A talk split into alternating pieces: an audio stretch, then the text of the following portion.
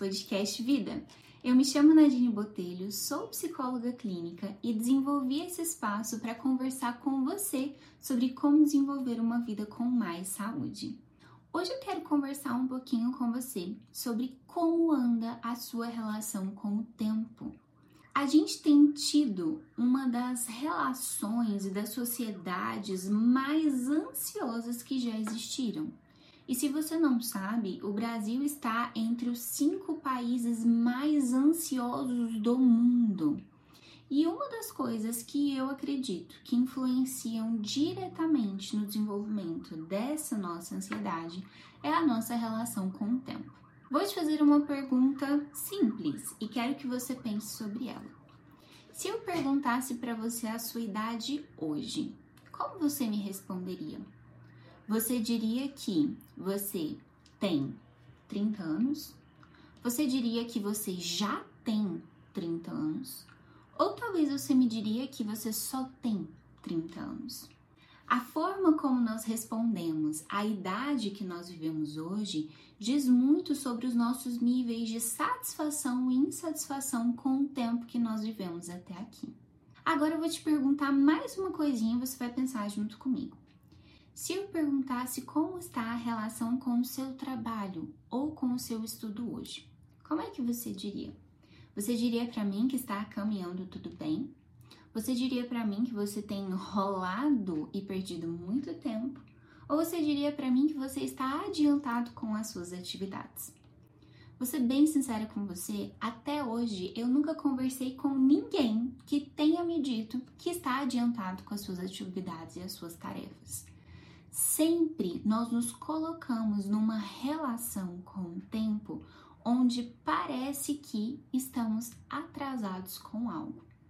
Temos uma relação com o tempo como se fosse um montante que recebemos, igual um montante de dinheiro, e que nós vamos perdendo ao longo da vida, consumindo ao longo da vida e tendo cada vez mais escassez de tempo como se o tempo fosse uma mercadoria que nós consumimos e ela fosse diminuindo à medida que vivemos.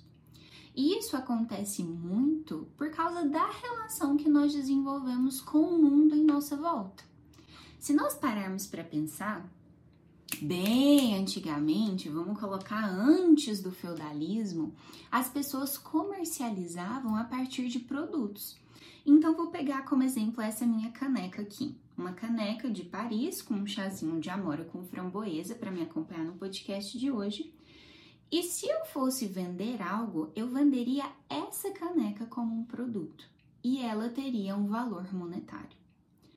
Ah, chegou um momento na evolução da sociedade que nós paramos de mercadologicamente vender apenas produtos e transformamos o nosso esforço e o nosso trabalho em um produto. Nesse momento, teve uma virada de chave enquanto comunidade, no qual o tempo se tornou dinheiro. Então, o que eu vendo para você não é mais o resultado ou o produto, é a minha disponibilidade de fazer esse produto, ou o meu esforço de fazer esse produto, ou a minha dedicação em estar presente para você. E nesse desenvolvimento do trabalho enquanto tempo e o tempo enquanto dinheiro, nós começamos a reforçar ou desenvolver essa ideia do tempo como algo que é consumido e vai ficando escasso.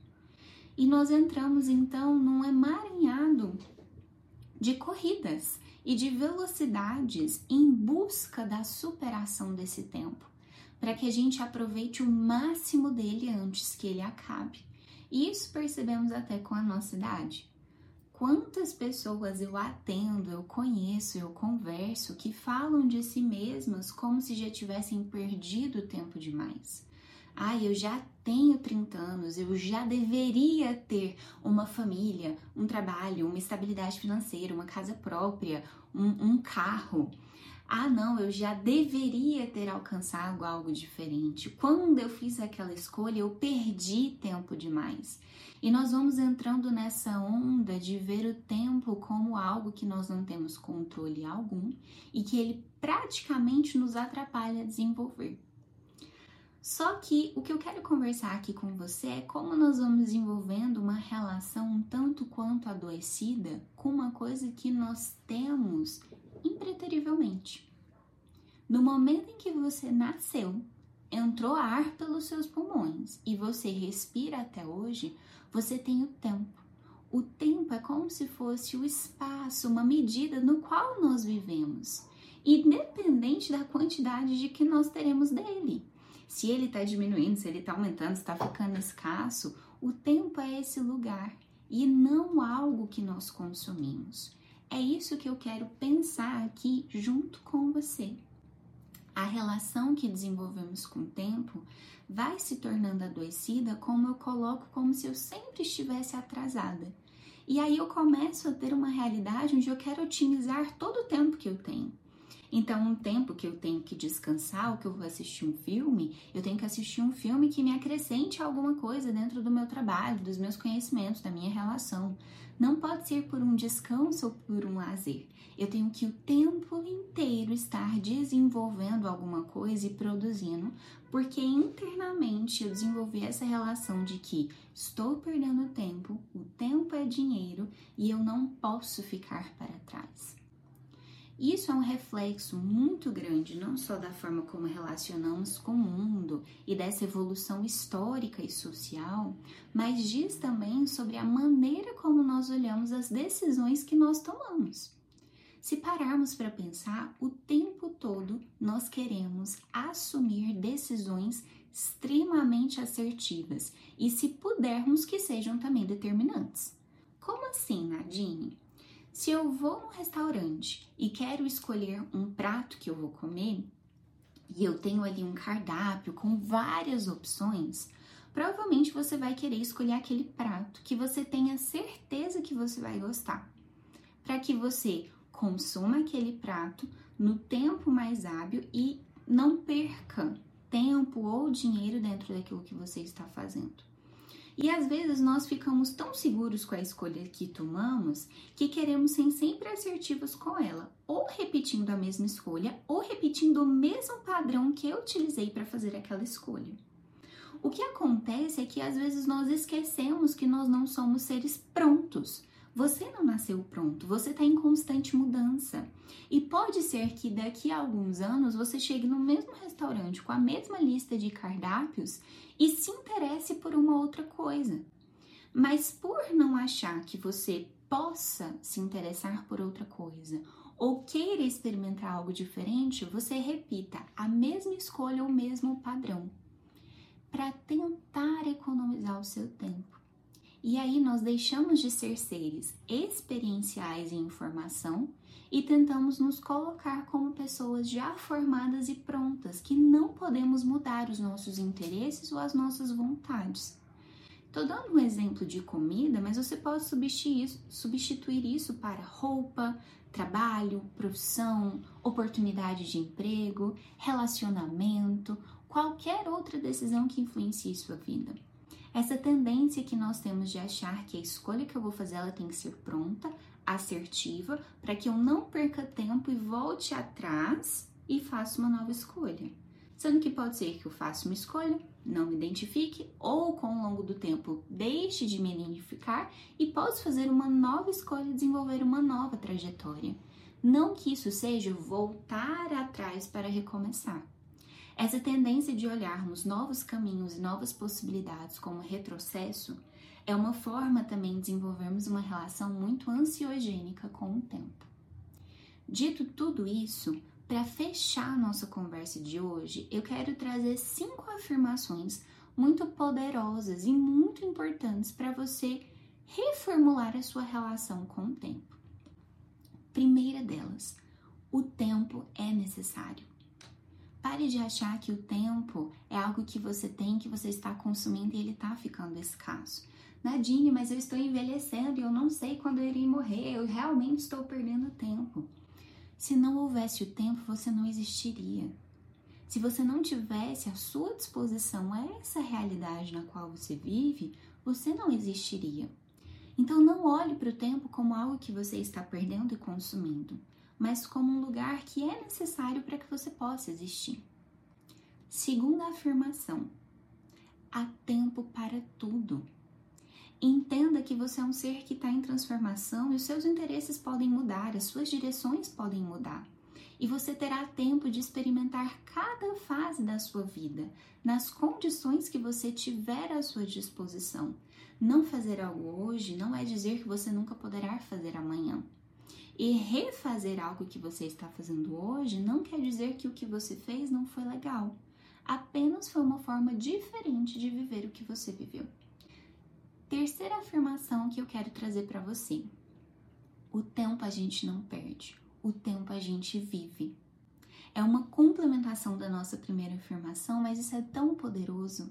No momento que você entender que o tempo que você experiencia é uma forma de viver, você deixará de ter essa relação é tão dependente e acelerada com o tempo você verá que é algo que você já tem e que você pode usufruir pelo seu desenvolvimento saudável. Quarta afirmação: a sua história de vida tem valor. Isso significa que todo o tempo que você viveu também. Eu sei que você já passou muitas dificuldades na sua vida e pode ser que algumas fases da sua vida, se você pudesse voltar atrás, você nem teria vivido. Mas lembre-se, de onde você saiu, e onde você está hoje, você já cresceu muito. Se essa história de vida tem um valor e um crescimento tão importante, o tempo que você viveu ela também. Não ache que as dificuldades que você teve ou escolhas que você teve foram perdas de tempo. Foi o que foi possível na condição que você estava. Não seja injusto com você e com a sua própria história. E quinta e última afirmação é que o tempo de descanso também é um tempo de vida. O tempo não tem valor só se você estiver fazendo grandes produções dele.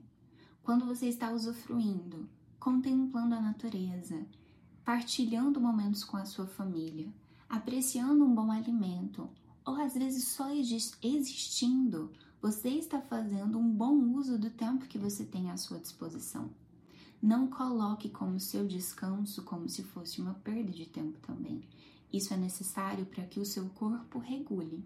E isso, gente, é biológico, tanto que nós precisamos de horas de sono. Biologicamente, nós precisamos de tempo de descanso e isso também faz parte da vida. Eu espero que a nossa conversa de hoje, o nosso bate-papo, chame a sua atenção sobre a forma como você está se relacionando com o tempo. Se você estiver indo para esse caminho tão julgatório, tão pesado e tão ansiogênico, reveja como você tem olhado para você e a sua relação com a sua vida.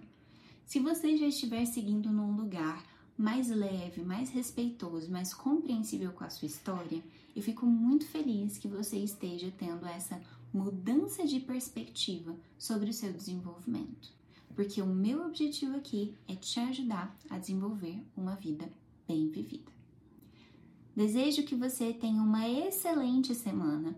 Se você quiser bater um papo comigo, você me encontra lá no Instagram, no arroba underline. Vou ficar muito feliz em conversar com você por lá e nos vemos no nosso próximo episódio para conversarmos sobre como desenvolvermos a nossa vida com saúde.